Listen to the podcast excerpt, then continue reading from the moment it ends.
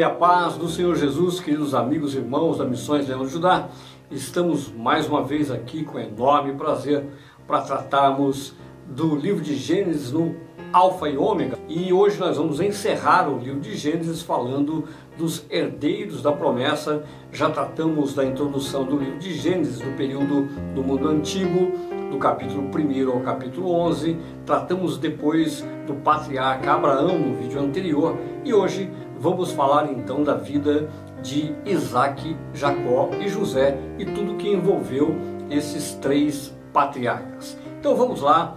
É, hoje nós vamos falar então de Isaac, como eu disse, que está a vida de Isaac está compreendida entre o capítulo 21 e o capítulo 35. Jacó, que está entre o capítulo 25 e o capítulo 50. José, entre o capítulo 37 e também o capítulo 50.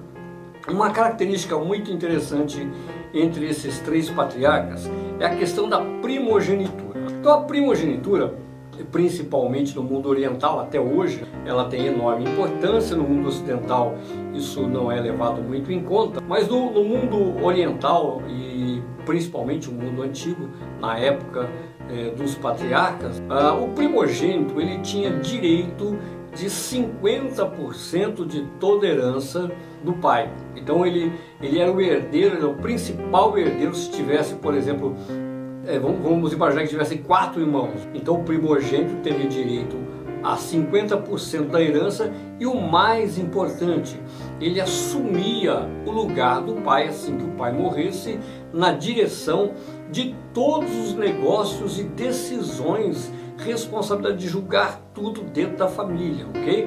Então a primogenitura não tinha só o peso da questão da herança, do, da, dos bens que o primogênito trazia, mas principalmente era ele que tomava as rédeas, o controle do destino da família, porque o sistema familiar uh, daquele tempo por, por, por, longos anos e ainda em muitas, muitos países orientais, né, o sistema é patriarcal. Então, enquanto o, o, o, mais antigo da família, o avô, ele está com a, com a mente lúcida e vivo, é ele que decide o destino dos filhos, dos netos, dos bisnetos e assim por diante, e assim que eles viviam naquela época, ok?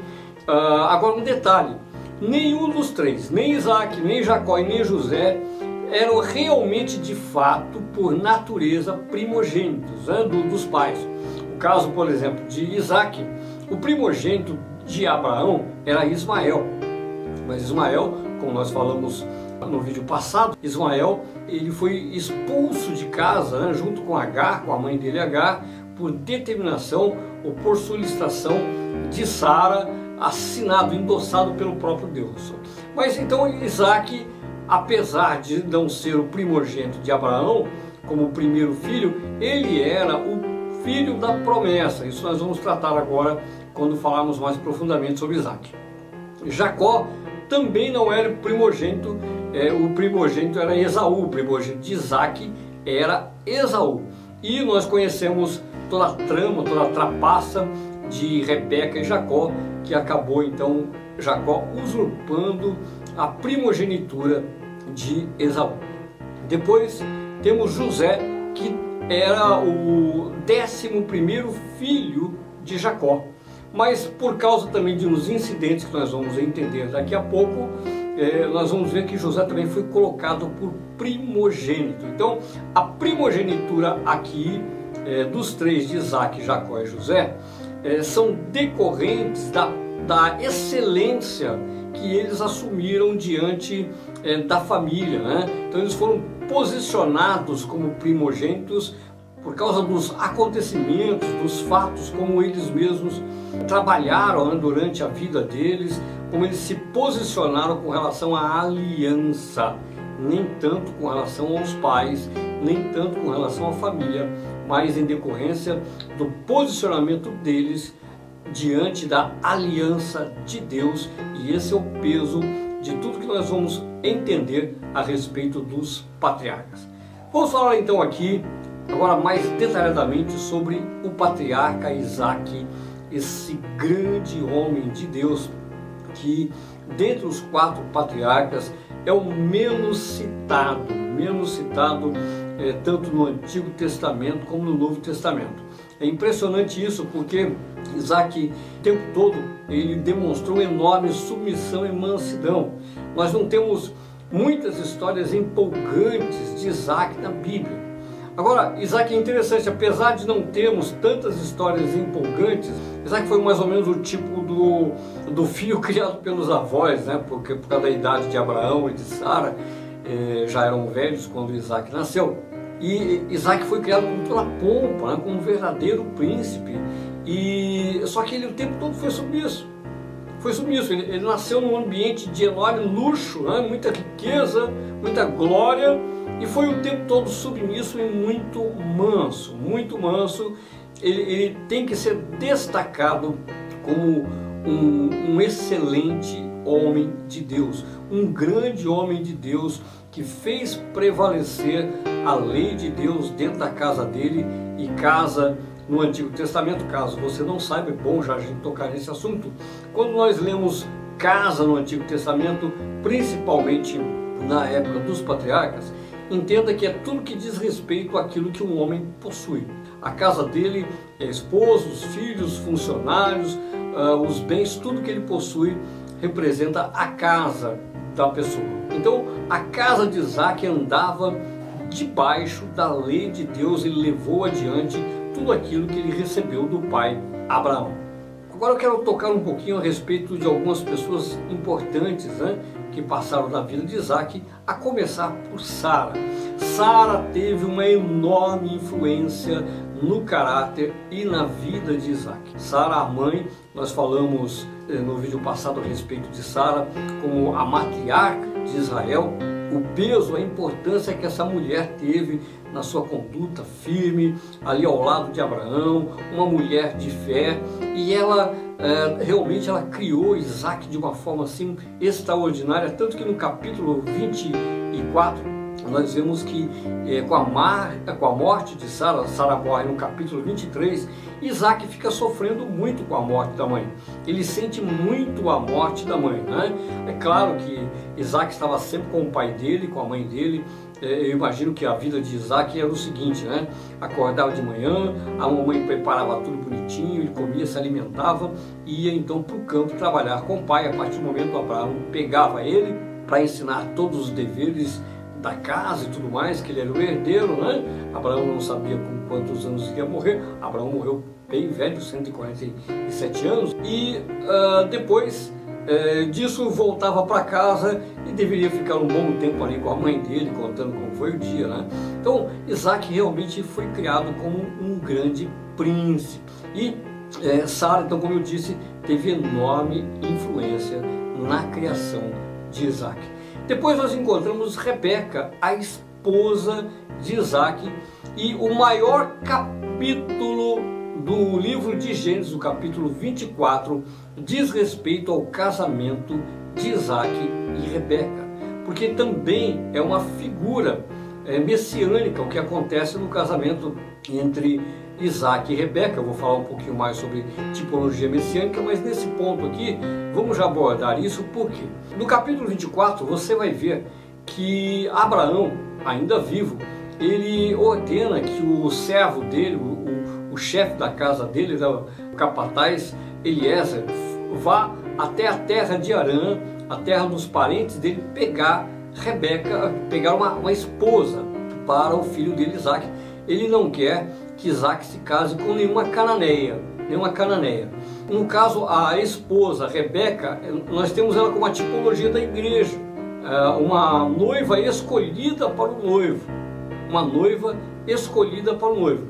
E chegando lá na terra de, de onde veio Abraão, Abraão, na terra de Arã, próprio Deus encaminha Eliezer de forma que não, não tem erro, não tem como negar que a escolha foi soberana de Deus para Isaac. A escolha da noiva para o noivo foi uma escolha soberana de Deus.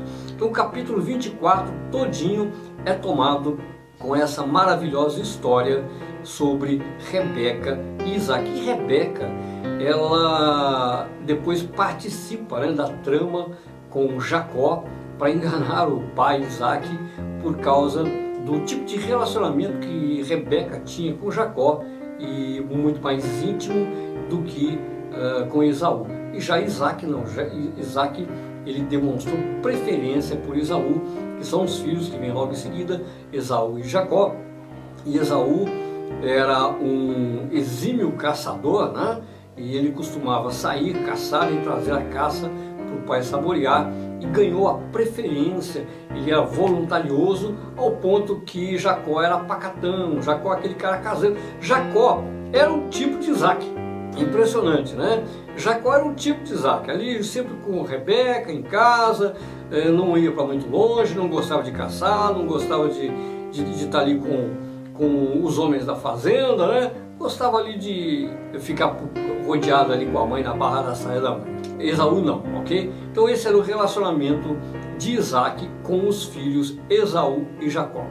Isaac é o personagem patriarca que mais tempo viveu. Ele viveu 180 anos. 180 anos.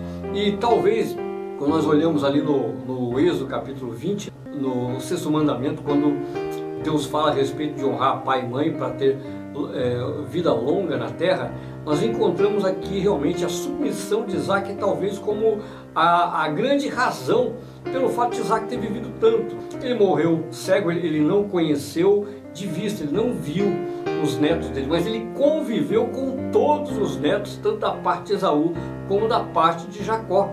É, ele morreu com 180 anos, muito próximo do tempo em que José foi vendido pelos irmãos para o Egito. Foi a época que Isaac morreu. E morreu farto de dias, e exceto pelo fato de estar cego, e no restante provavelmente ele devia ter bastante saúde. Outro ponto importante na vida de Isaac são os inimigos de Isaac. Isaac foi um homem muito invejado, muito invejado por causa é, não só da riqueza que ele possuía, muito rico, tinha uma fazenda enorme, muitos empregados e Deus o abençoava. Então, aí no capítulo 26 de Gênesis, nós temos uma maravilhosa passagem que conta quando Isaac, diante da seca, o que Isaac faz? Ele obedece Deus, ele planta na seca, sem chuva. E olha o que acontece. Ele colhe cem vezes mais do que ele plantou. Isso realmente naquela situação foi uma prova né, fantástica de que Deus estava com ele e os inimigos então passaram a invejar muito Isaac. E nós temos em seguida o episódio dos poços. Ele abre poços de água, poços de água e vem os inimigos fechando, fechando, mas Deus é com ele. E mais uma vez aqui nós vemos que a mansidão de Isaac Isaac ele não trata os inimigos é, com vingança, ele não parte, ele tinha poderio militar para isso. Ele era muito rico, ele poderia ter levantado um exército, comprado escravos para trabalhar do lado dele, mas não, ele obedece a Deus, trata os inimigos até com uma certa misericórdia, revela uma enorme fé em Deus e vai seguindo, seguindo, seguindo, até que ele entende que Deus, eh, onde aparece a palavra Reobote, né? que Deus alargou as tendas dele e ele se fixa ali em Perseba e por ali ele mora ah, provavelmente até a morte dele, ele ficou naquele lugar. Depois dos inimigos, então, nós vamos falar agora um pouquinho sobre a tipologia messiânica envolvendo esse grande homem de Deus, Isaac. Eu já falei a respeito do casamento, mas a principal tipologia messiânica sobre a vida de Isaac, o apóstolo Paulo fala a respeito lá no livro de Gálatas, na carta aos Gálatas, sobre ele ser o primogênito, o filho o filho único, o único herdeiro da aliança. Então, uma das razões por que é, Ismael é tirado de cena, lá no capítulo 21 de Gênesis, é porque também Isaac vai representar o único herdeiro da aliança. Assim como Jesus Cristo. Jesus Cristo é o primogênito e o único herdeiro da aliança entre Deus e a humanidade. Isaac recebe tudo, 100%. Quando você vai no capítulo 24 de Gênesis e vê o casamento é, de Rebeca Isaac, esse é um dos pontos que Eliezer conta lá para a família de Rebeca, para a mãe de Rebeca, para Labão, né?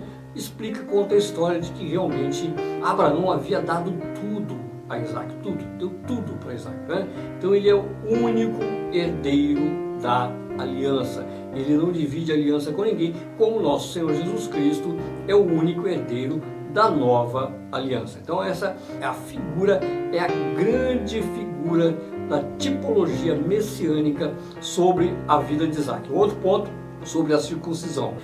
Ismael ele é circuncidado, como nós vimos no vídeo passado.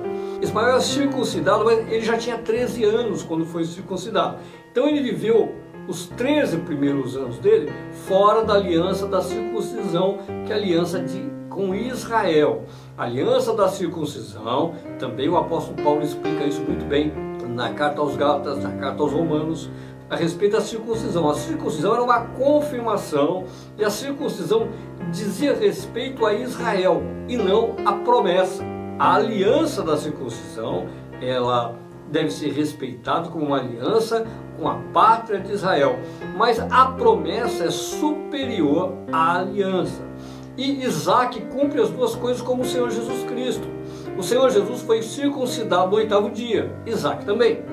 Os dois nasceram debaixo da aliança. Isaac é o primogênito de Abraão, da aliança que nasceu já dentro desse pacto e foi circuncidado. Então ele é o herdeiro perfeito. Ele uniu tanto a promessa como a aliança com Israel, que é o caso de Jesus Cristo. Então essa figura tipológica de Jesus Cristo sobre Isaac é predominante e a mais importante de todas. Vamos então agora falar a respeito do nome de Isaac. Queridos, o nome de Isaac ele aparece pela primeira vez, o personagem aparece no capítulo 21, ele nasce no capítulo 21. Mas Isaac, é, o nome Isaac, aparece pela primeira vez em Gênesis, no capítulo 17, nos versículos 17 a 19. Eu peguei aqui uma tradução da Ara.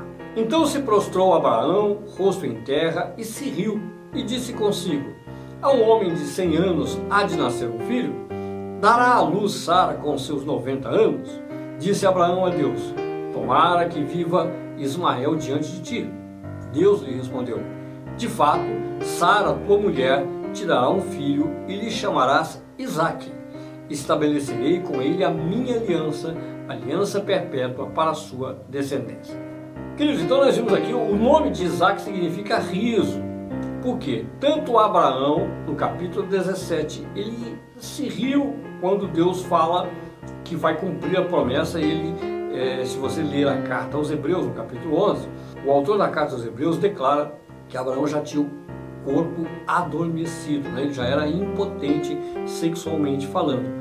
Porém, por isso ele, ele se riu, né? ele achou engraçado e no capítulo 18, Sara da mesma forma. Também achou muito engraçado e achando que seria impossível. E é no capítulo 18 que os dois são é, renovados do ponto de vista físico, natural, e eles têm relação sexual, e aí surge Isaac. É, o nome Isaac vem, é, significa riso, tá? Mas o mais importante aqui nesse texto é quando o Senhor Deus fala para Abraão que vai estabelecer a aliança dele com Isaac. Então ele tira fora Ismael. Esse é o texto em que Abraão recebe a confirmação de Deus que o pacto da aliança vai ser firmado com Isaac, o filho da promessa. E o outro texto que nós encontramos lá em Gênesis capítulo 26, versículos de 1 a 3, eu vou ler uma tradução da nova tradução da linguagem de hoje. Nós temos então a confirmação da aliança com o próprio Isaac, a transmissão da aliança e da promessa para Isaac, ok? Então vamos ler Gênesis capítulo 26, os versículos de 1 a 3. Ali o Senhor Deus apareceu a Isaac e disse: Não vá para o Egito, fique na, na terra que eu vou lhe mostrar. Por enquanto, fique morando nesse lugar e eu estarei com você e o abençoarei. Darei aos seus descendentes todas essas terras, e assim cumprirei o juramento que fiz a Abraão, o seu pai. Farei com que os seus descendentes sejam tão numerosos quanto as estrelas do céu, e lhes darei todas essas terras. Por meio dos seus descendentes eu abençoarei todas as nações do mundo, pois Abraão me obedeceu e cumpriu as minhas ordens, os meus mandamentos, as minhas leis e os meus ensinamentos. Veja que maravilha, nesse texto então nós encontramos a confirmação da aliança, quando Deus fala com o próprio Isaac, é, naquela situação da seca, no capítulo 26 que eu comentei, e é, Isaac então está com a ideia de descer para o Egito. Mas o Senhor então entra, conversa com ele e ele obedece, ele submete à voz de Deus e não vai. E nós vemos nesse texto aqui que existe uma repetição daquilo que estava em Gênesis 12, de 1 a 3 da aliança entre Deus e Abraão, de abençoar todas as nações do mundo por meio da descendência de Isaac. E mais interessante, o capítulo, o versículo 5, quando fala a respeito de Abraão ter obedecido e cumprido as ordens, mandamentos, leis e ensinamentos. Porque muitos cristãos eles têm um entendimento equivocado de que somente a partir de Êxodo capítulo 20 havia mandamento e leis. Não, não. É que no caso do período da fé não havia uma lei escrita com bênção e maldição para ser cumprido como uma regra judicial, né? mas havia uma lei inscrita no coração de Abraão, de Isaac, de Jacó, de José, né? como também houve no coração de Noé então eles entendiam, eles receberam ensinamentos, ordenanças de Deus para levar adiante como testemunhas das nações. Então esse é o período da fé. E Abraão cumpriu isso, transmitiu. Se você não leu o capítulo 18 eh, de Gênesis, então você leia lá, que você vai ver a transmissão quando Deus fala a respeito antes de destruir Sodoma e Gomorra, que Abraão teria que transmitir aos seus herdeiros os seus mandamentos. Agora nós vamos falar do patriarca Jacó. Quero já dizer para vocês que Jacó é o meu personagem preferido dos quatro patriarcas. Né? Tenho uma admiração enorme por todos eles. Claro, eh, a história de José é linda, é maravilhosa. Abraão, um homem fantástico, Isaac também. Mas Jacó é aquela figura, para mim pelo menos, né? é aquela figura apaixonante. Nós vemos um no sofrimento de Jacó, as lutas, nós vemos o que? Nele um, um poder de, de superação impressionante, impressionante.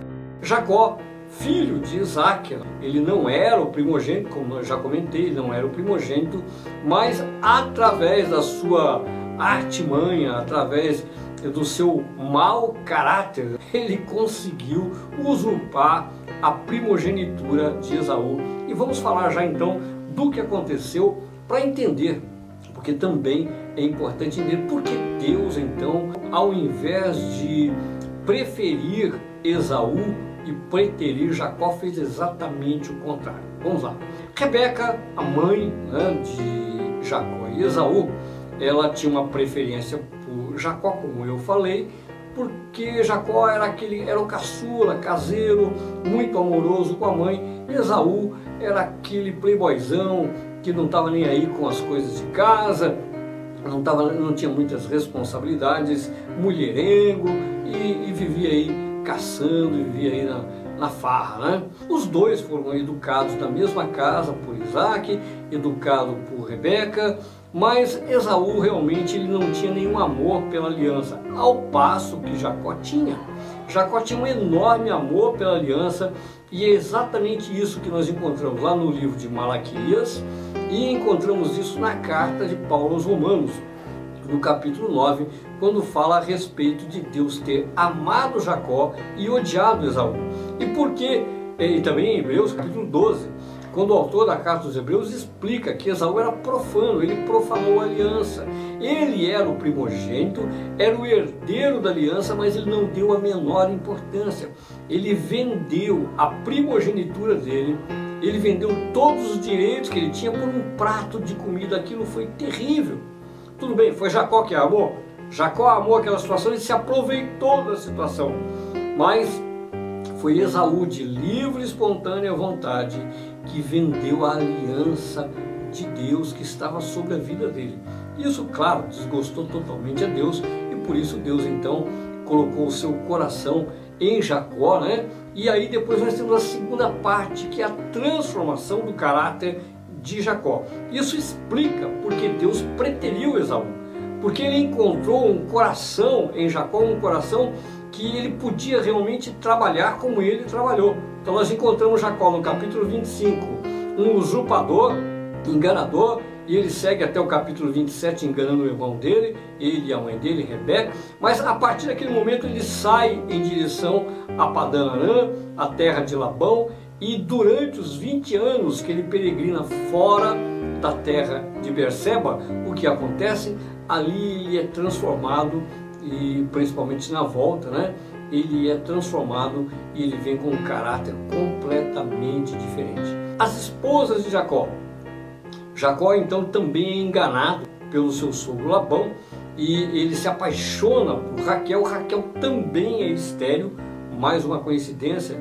Sara, Rebeca e Raquel, as três estéreis, como demonstração de que Deus está no controle da situação com relação à herança. É, Raquel é estéreo, Jacó é apaixonado por ela. Jacó se apaixona por Raquel, mas Labão, o sogro, acaba enganando Jacó e entrega para ele Lia na noite da lua de mel. Lia, a irmã de Raquel. E depois, por mais sete anos de trabalho, então, Labão entrega Raquel a Jacó. E nesse meio tempo também Jacó recebe é, das filhas de, de Labão, recebe também as servas, Zilpa e Bila. Zilpa e Bila são dadas por Raquel e Lia como esposas de Jacó para que ele tivesse também filhos através delas. Então ele tem quatro esposas, duas legítimas e duas que são, na verdade, são escravas ou propriedade das outras duas esposas, né, para que tivesse filho através delas. Então ele tem essas quatro, quatro mulheres que seguem com Jacó durante toda a peregrinação. E delas saem os doze patriarcas de Israel. Então esses 12 patriarcas, eles, esse número 12, então aí nós temos já uma tipologia bíblica, porque da mesma forma como o Senhor Jesus tinha, teve 12 apóstolos, Jacó teve 12 filhos. E qual é a, o sentido disso? O número 12 é o número de governo. 12 é o número de governo. Deus determinou 12 filhos para Jacó, como também para Ismael. Se você pegar é, no livro de Gênesis, você vai ver que Ismael também teve 12 príncipes, 12 príncipes e Jacó 12 príncipes, que é um número de governo, e o Senhor Jesus 12 apóstolos, número de governo. E esses 12, os 12 filhos, o primeiro Rubem, o caçula Benjamim, 11 deles nasceram lá na terra de Padan e somente Benjamim nasceu quando eles marchavam de volta ali perto de Belém. Eles marchavam de volta para a terra de Canaã. E nós vamos conhecer muito bem a história desses doze patriarcas na história de José, quando começa ali o capítulo 37 até o capítulo é, 37, praticamente Jacó domina todo o cenário. Né? Nós temos o capítulo é, 35 falando ali de Esaú, mas Jacó domina todo o cenário. Uh, Jacó desceu ao Egito na época de José e viveu ali alguns anos e foi onde ele morreu. Mas logo que ele morreu, ele foi enterrado na terra de Canaã. Ele exigiu, ele pediu para que José jurasse enterraria ele na terra de Canaã. E essa é uma outra figura messiânica. Nós encontramos no Evangelho de Mateus a passagem que diz: Do Egito chamei meu filho, que é uma representação messiânica de Israel subindo de volta para a terra de Canaã. Então, na tipologia messiânica, o ponto central da história de Jacó nós encontramos no capítulo 28 de Gênesis, os versículos 1 a 3, que diz o seguinte: E sonhou, eis posta na terra uma escada cujo topo atingia o céu, e os anjos de Deus subiam e desciam por ela perto dele estava o Senhor e lhe disse: Eu sou o Senhor, Deus de Abraão, teu pai, e Deus de Isaac. A terra em que agora estás deitado, eu te darei a ti e a tua descendência. A tua descendência será como o pó da terra. Estender-te-ás para o ocidente, para o oriente, para o norte para o sul. Em ti e a tua descendência serão abençoadas todas as famílias da terra.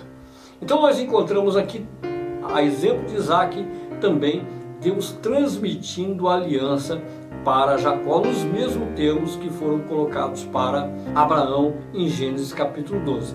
Mas essa escada você vai encontrar lá no Evangelho de João, no capítulo 1, a citação do Senhor Jesus Cristo de que os discípulos veriam os céus abertos e anjos subindo e descendo sobre ele.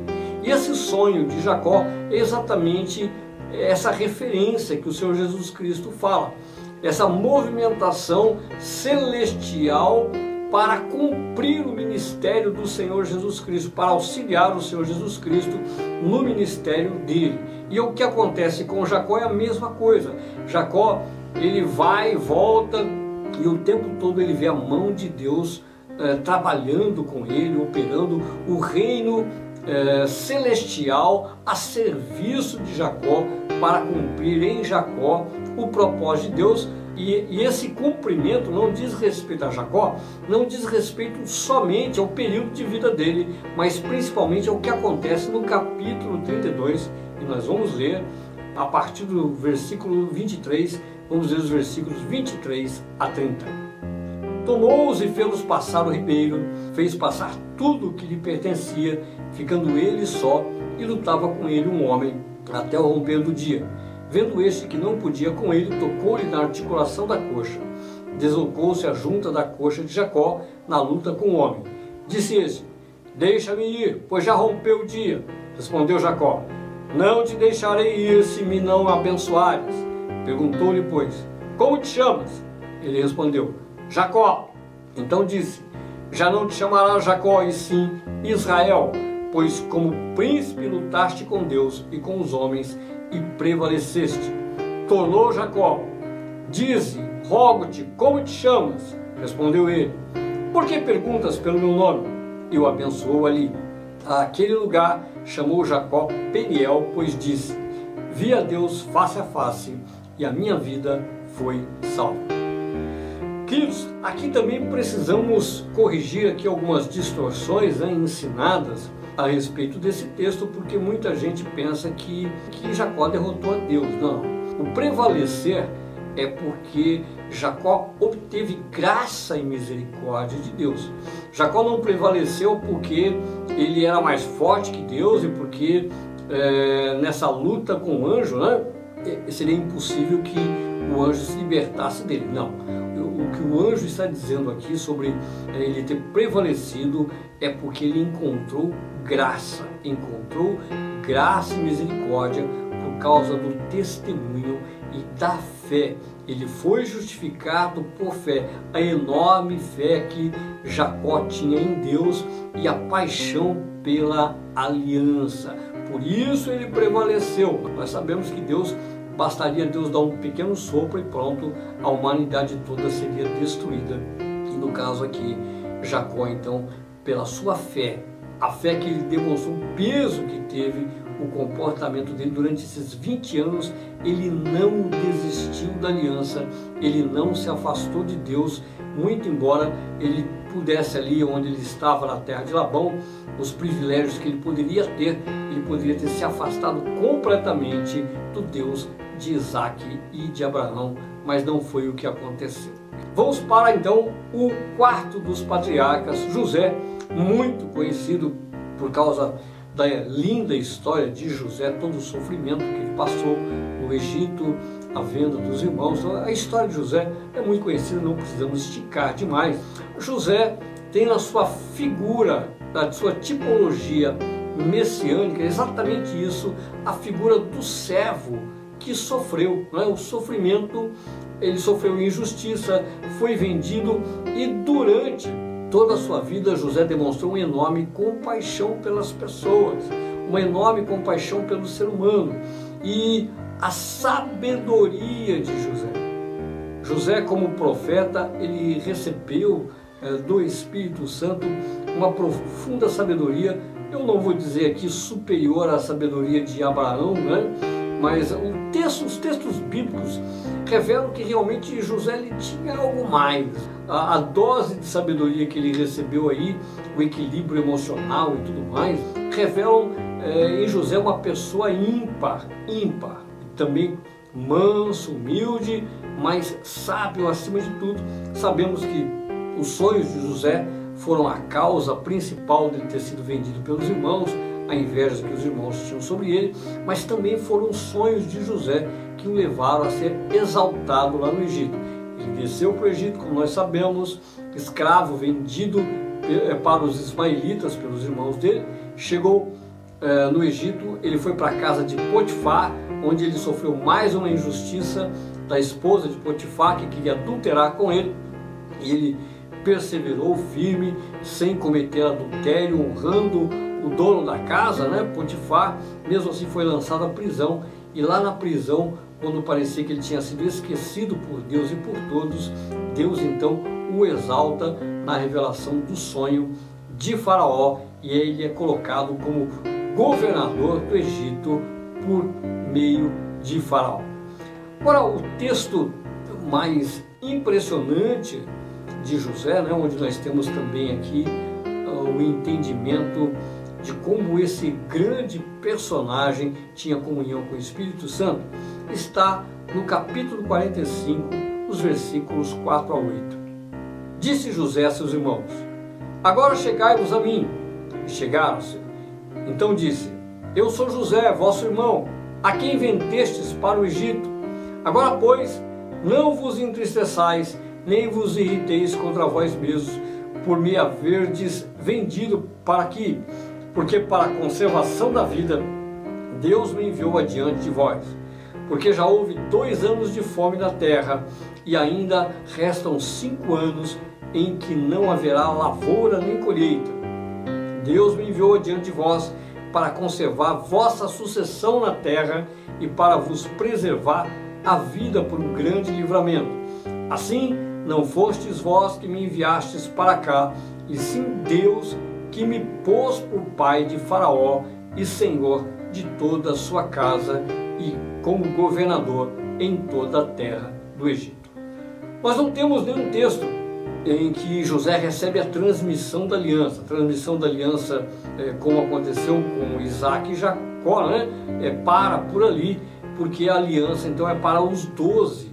A aliança ela é dividida ou ela, é, ela contempla os doze patriarcas. Mas José é posto por primogênito pelo pai dele por causa de Rubem, que acabou é, traindo o pai, deitando-se com com uma das servas, deitando-se com Bila, uma das esposas de Jacó. Ah, então, lá na frente, depois de tudo que acontece com José e pelo amor que Jacó tinha por José, o papel primordial de excelência que José exerceu, sustentando toda a família, o próprio Jacó coloca então José como primogênito. Por ser primogênito, automaticamente ele é o herdeiro principal da transmissão da aliança. Então é isso, uh, é o que nós temos para falar por enquanto a respeito de Abraão, Jacó e José, os herdeiros da aliança, e nós vamos começar então agora o livro do Êxodo, que começa exatamente com a morte, informando a respeito da morte de José. José também morreu e os ossos dele foram levados para Canaã, depois pela peregrinação do deserto. José morre no Egito e os ossos dele são colocados dentro de um caixão até que a nação de Israel saia do Egito e volte para a terra de Canaã. Queridos, é isso. Espero que você tenha gostado e compreendido. Se você não é inscrito no canal da Missões Leão de Judá, inscreva-se, acione o sininho para receber as notificações. E seguimos então no próximo vídeo com o livro do Êxodo, esse impressionante relato da história da nação de Israel no Egito e da grande libertação que Deus proporcionou. Eu te espero no próximo vídeo. Fique com um forte abraço, em nome de Jesus.